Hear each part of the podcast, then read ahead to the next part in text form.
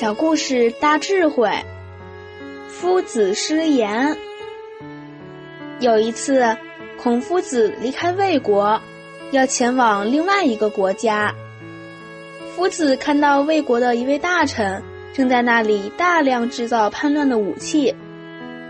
夫子看到，立刻就联想到：假如他们叛乱，会有什么结果？一定是民不聊生。这个叛臣看到夫子已经发现了他的企图，就把夫子包围起来，不让他走。他对夫子说：“您要对天立誓，不把我的事说出去，我才放您走。”夫子说：“好，我答应你。”这样军队就撤掉了。撤掉以后，夫子立刻对学生说：“走，回魏国。”告诉国君，子路就说：“夫子，你何以言而无信？”